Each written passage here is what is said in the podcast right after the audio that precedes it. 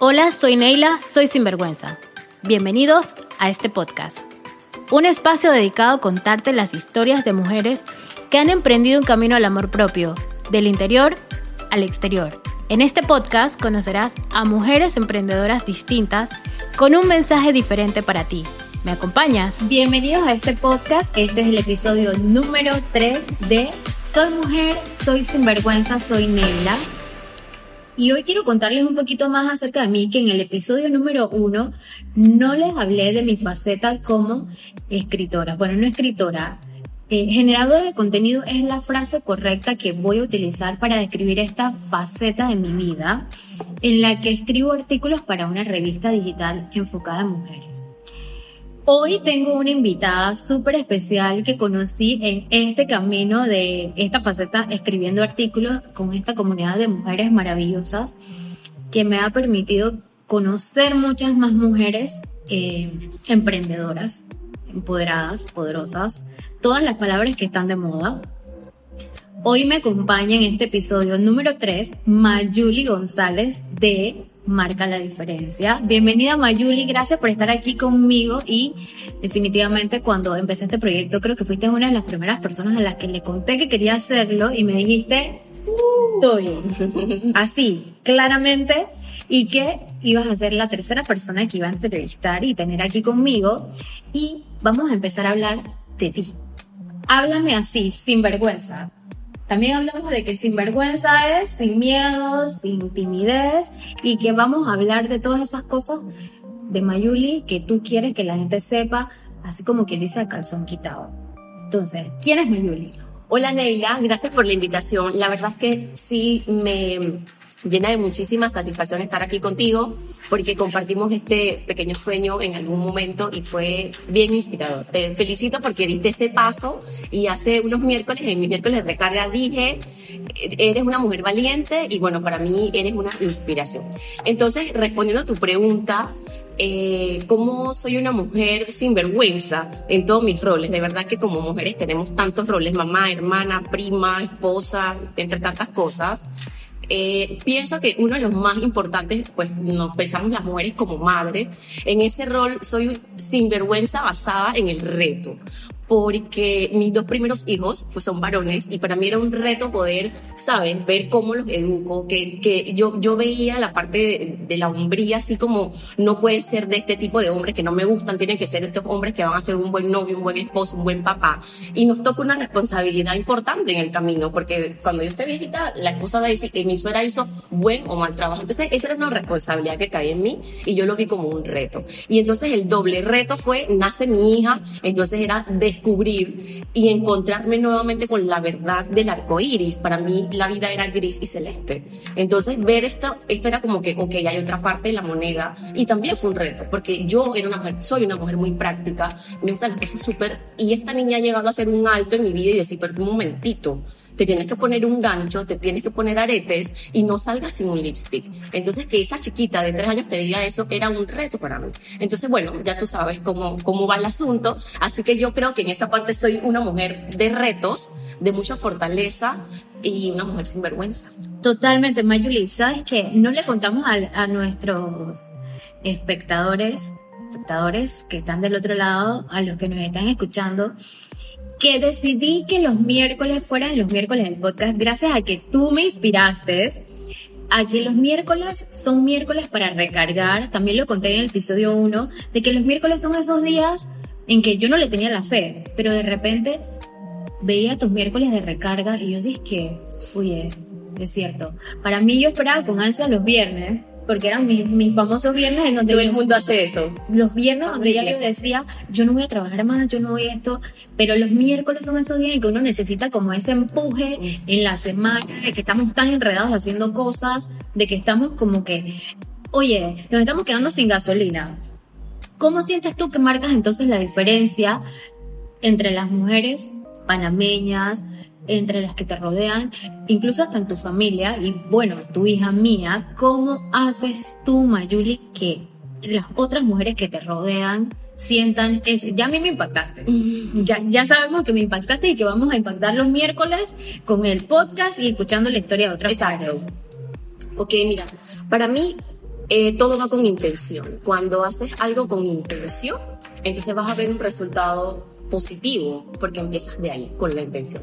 Entonces, mm, como marcar la diferencia principalmente en este momento, en este momento de mi, de la carrera o de la vida, eh, puede coincidir mucho en que interpretar en que cada cliente, por ejemplo, en el tema de mis clientes, no es solamente el cliente que me llama y me dice necesito tu apoyo o tu ayuda eh, a cambio de que te pago, el, el, no es solamente eso, es realmente dejar un precedente en esa persona, es la responsabilidad de dejar una marca en esa persona y que el día de mañana o cuando terminemos este proceso no sea solamente, ah, sí, yo tuve una mentora así X que me ayudó, sino que ese valor que te puedo aportar quede para siempre.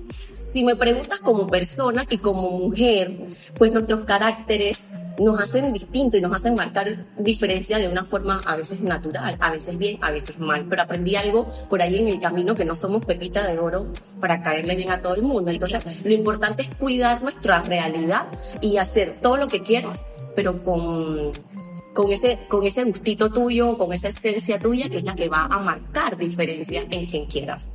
Claro, vamos a explicar qué es marca la diferencia para que todas las que nos están escuchando también estén claras en qué es tu emprendimiento actualmente, porque yo que conozco tu historia, yo sé que tú vienes del mundo corporativo y que hubo una transición en tu vida en que tuviste que, como quien dice, soltar esa parte para convertirte en emprendedora, que es lo que en este momento estás haciendo y por qué nace este proyecto tuyo.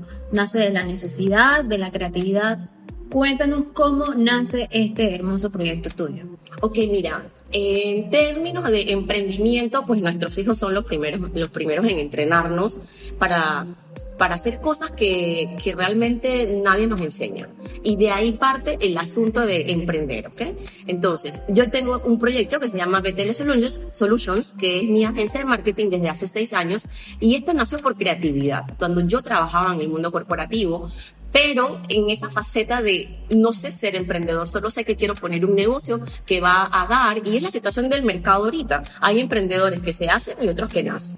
Yo creo que yo era de la que no había nacido emprendedora y quería aprender. Experimentamos y muchas cosas buenas han salido de ese, emprendimiento. Sin embargo, los últimos años de, mi, de trabajar en el corporativo, descubrí algo bien, bien importante y ya no era ni por creatividad ni por necesidad Realmente el emprendimiento mayuli o de marcar la diferencia nace por pasión, que yo creo que es otro pedazo bien importante cuando queremos emprender. Lo tienes que tener, porque no se trata solamente de que se hacer algo y lo quiero potenciar o lo quiero monetizar. Entonces, eh, marca la diferencia, empieza por ver la necesidad en emprendedores que se encuentran en esa fase donde yo estaba. Y yo digo, si a mí me pasó, deben haber muchos otros emprendedores igual que están o en el que nací emprendedor o me hice emprendedor. Entonces, quiero aprender, no quiero aprender a veces estamos en el emprendimiento en pico y decimos, wow, me está yendo bien y yo esto no lo estudié ni nada, he tenido un golpe de suerte, pero te, encontraste en el camino una situación que entonces no sabes cómo manejar. Entonces ahí es donde nos encontramos que, ok, quiero pasar al siguiente nivel de mi emprendimiento, pero no sé qué hacer. O estoy empezando, pero no sé cómo empezar. Entonces, para eso está creado, marca la diferencia. Es primero centrarte en ti, es empezar en ti y lo que realmente quieres de tu emprendimiento. Y de ahí empiezas a, a, a desarrollar cuál va a ser el camino. No trabajar sin ninguna planificación, no trabajar sin, sin propósitos, todo, todo bastante estructurado, que es algo que no estamos teniendo ahorita. He, trabajado con... Pero yo creo que esa es, una, esa es una tendencia de lo que nos deja cuando hemos trabajado en el mundo corporativo, que tienes una estructura porque tienes lineamientos que seguir, que tienes como una agenda que hay que hacer esto, que tienes tiempo, que tienes un montón de cosas que si bien acabas de decir, tú naces emprendedor o te haces, ¿cuál de las dos cosas es la que en este momento un emprendedor que yo pienso o siento que es una palabra de moda, porque no existía hace mucho tiempo. Entonces, el mundo corporativo te deja con eso.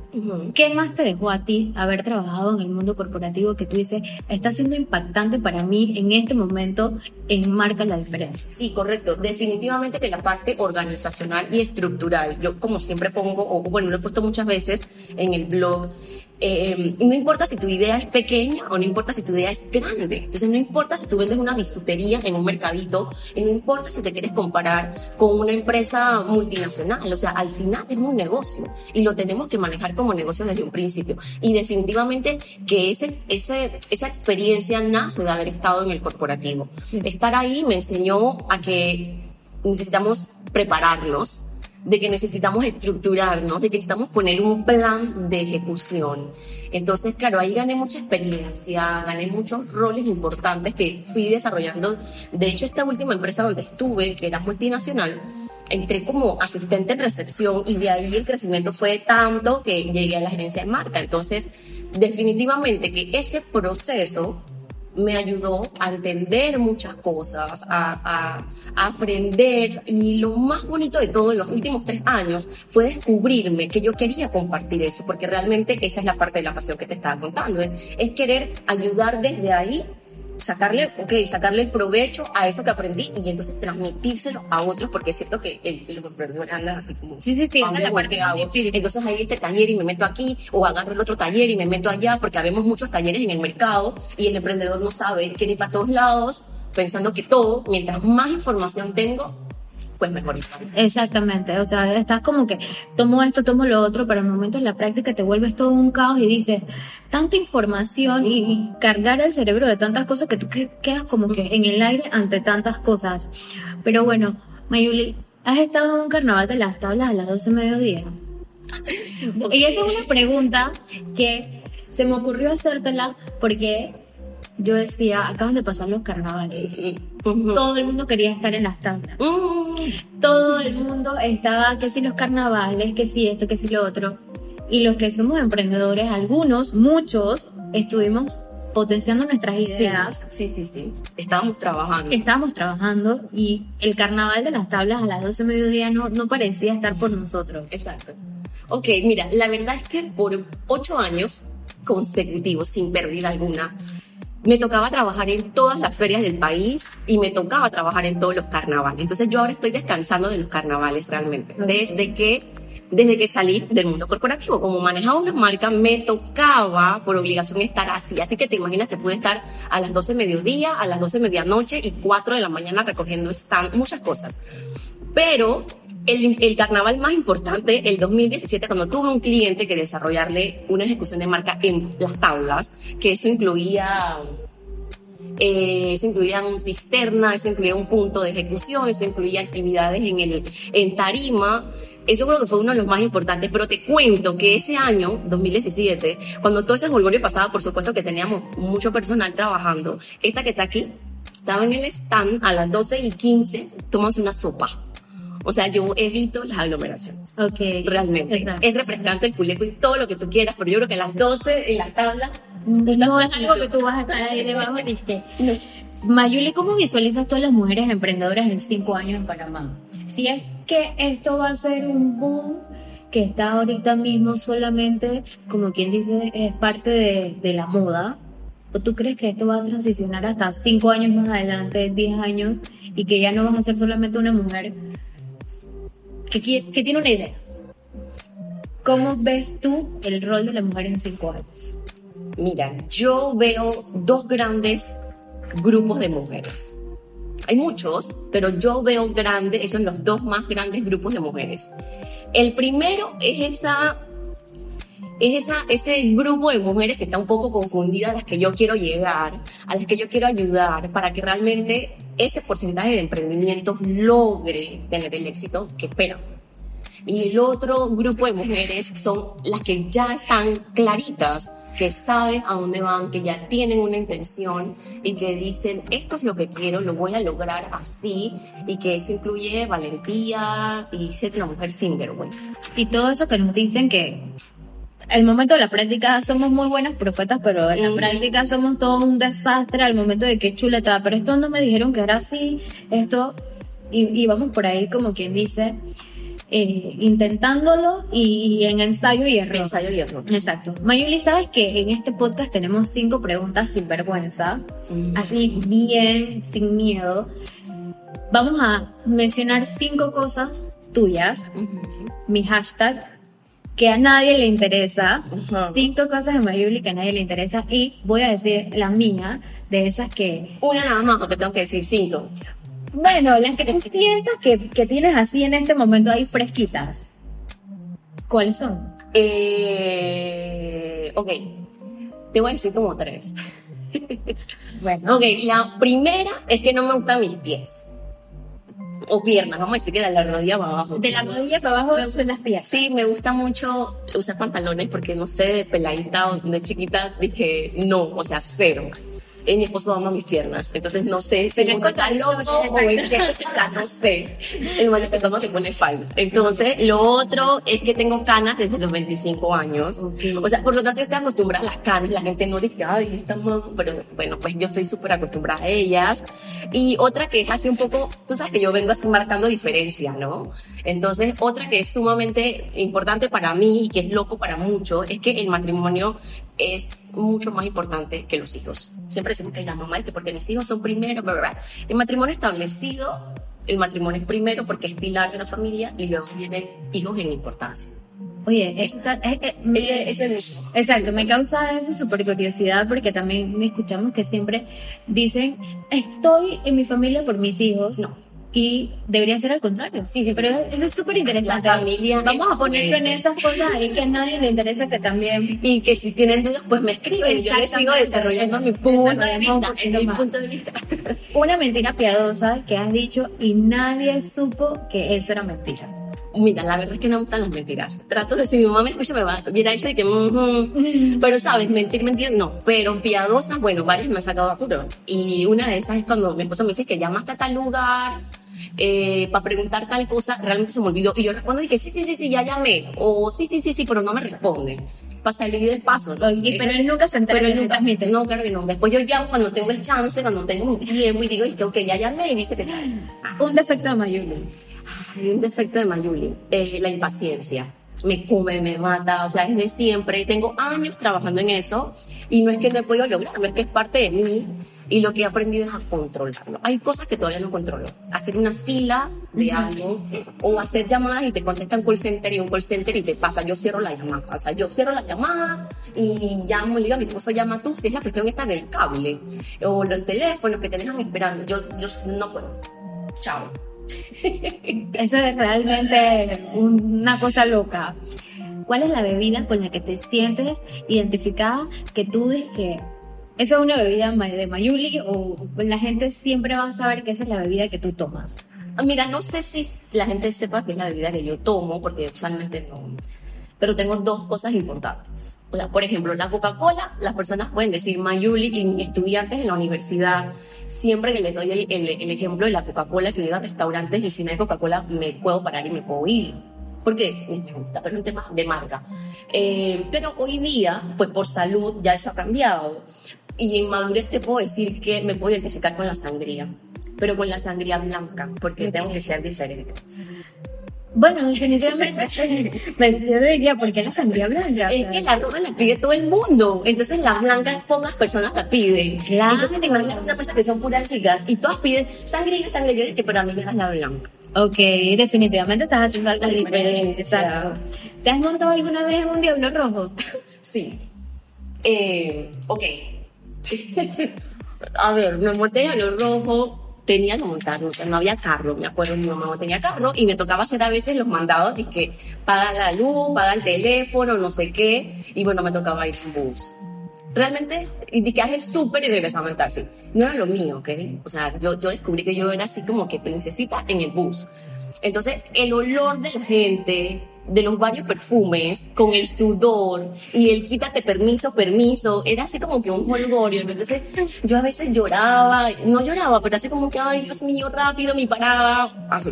De- bajar el me molestaba tanto que a veces habían distancias pequeñas que yo podía caminar. Me acuerdo cuando eh, visitaba a mi mamá en el trabajo o algo y yo decía, mami, yo camino. Y yo prefería caminar, prefería caminar de un lugar al otro en lugar de tomar el, el, el bus. Ok. Pero sí. Un mensaje que le darías a las mujeres que están escuchando este podcast, creo que a los hombres también, porque hacia allá queremos apuntar, hacia esos hombres que escuchan y, conozcan la historia de todos ustedes que van a pasar por aquí.